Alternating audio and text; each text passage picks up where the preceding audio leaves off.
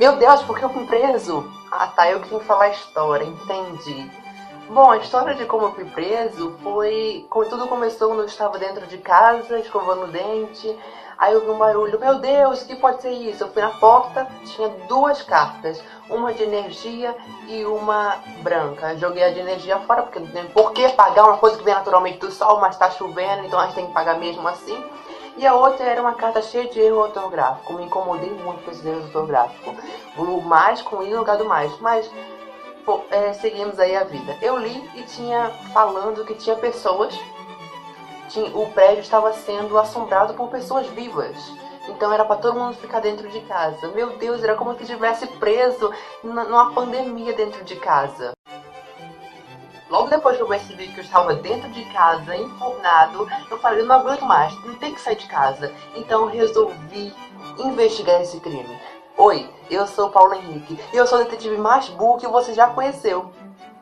Então eu decidi investigar o crime. Então eu saí de casa, saí de casa mesmo. Saí de casa não, saí do apartamento. Fiquei dentro do prédio, assombrado por almas vivas. Então eu encontrei um homem, um homem super gente boa, e eu perguntei, o que, que você faz? Ele falou, sou caçador de recompensas. Então a gente decidiu investigar esse crime juntos. Oi, nós somos os dois detetives mais burros que você já conheceu. Então, depois de um tempo, meu amigo, meu Deus, eu não perguntei o nome dele. Deve ser uma coisa. Então a gente investigou. Começou a sair pelo prédio, investigando as pessoas. E falo, perguntando sobre o que tinha acontecido, se ela tinha recebido uma carta branca estranha, as pessoas estavam falando que sim, com erro super ortográfico, também fiquei incomodado. Não achamos nada, ninguém tinha perdido nada. Então, como bons detetives, nós descemos na cafeteria ao lado e fomos pegar um café. Comemos uma rostinha também. A rostinha estava um pouco murcha, mas eu acho que era do dia anterior. Essas pessoas voltando. Então a gente subiu o prédio de novo, conversando sobre o aquecimento global. As pessoas não estão cuidando do planeta, é uma loucura tá ficando mais quente, é uma loucura. Então depois a gente viu uma pessoa correndo. Então a gente correu atrás também, correu, correu, correu e subindo as escadas de escadaria. Eu fiquei um pouco cansado, porque eu tenho, eu tenho um pouquinho de ataque cardíaco, mas depois correndo, correndo, ele não parava de correr, então a gente pegou um extintor de incêndio e tacou na cabeça dele. Ele desmaiou. Então depois a gente percebeu que era o empresário que morava na cobertura. Ele tinha advogado suficiente para nos processar três vezes. Então a gente pegou o corpo dele, arrastou e jogou para dentro do meu apartamento, esperando ele acordar. E nós percebemos que somos detetives muito burros, mesmo. E quem estava fazendo a nossa vida.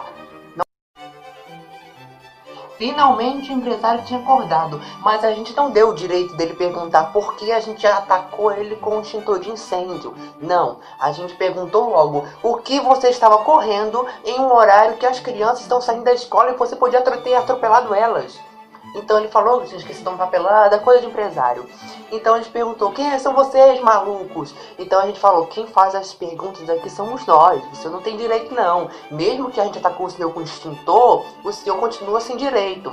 Então gente, ele falou lá que se a gente liberasse ele, ele não falaria nada. Mas como a gente não é burro nem nada, a gente jogou ele dentro do banheiro, prendeu ele e ele está lá até agora. Agora o senhor sabe, você tem que resgatar ele lá, porque ele estava com uma aparência meio amarela, anemia. Acho que não come feijão um bom tempo. E a água também ajudava pouco, um pouco da torneira, pegou alguma coisa.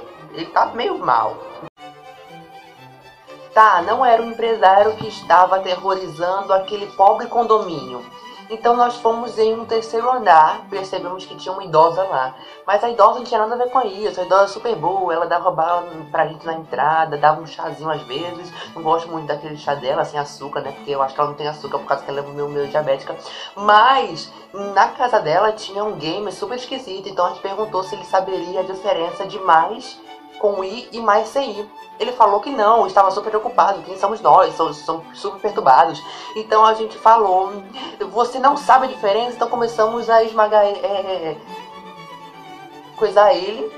E ele falou: Socorro, socorro, dois malucos dentro de casa. Meu Deus, as pessoas são tão dramáticas. Então a velhinha chamou a polícia. Então por isso que eu tô aqui preso. Porque eu esganei um game. Gente, que país é esse? Quem não pode nem esganar um game que tava provavelmente perturbando um condomínio. Eu, hein? Eu estou aqui há um bom tempo e vocês não me ofereceram nem café. Qual a parte que eu falei que eu amo café? Por isso que eu desci lá embaixo e falei que eu bebi café, a rosquinha tá meio murcha. Se vocês quiserem, pode trazer uma rosquinha pra mim. E voltando à história, então a gente enganou um, um nerd e jogamos o homem no banheiro. Mas eu acho que não tem muito perigo ser preso por isso, sabe? Então a gente ainda não decifrou esse crime do erro do ortográfico. O, às vezes o crime pode ser até mais erro do ortográfico do que o próprio crime das pessoas assustando no prédio. Mas Paulo, você considerou que isso podia ter sido uma brincadeira, alguém querendo fazer uma trollagem, porque tá tão entediado nessa quarentena que queria fazer alguma coisa, uma trollagem? Você considerou isso? Não, eu não considerei isso. Agora eu posso considerar e posso ir pra casa, né?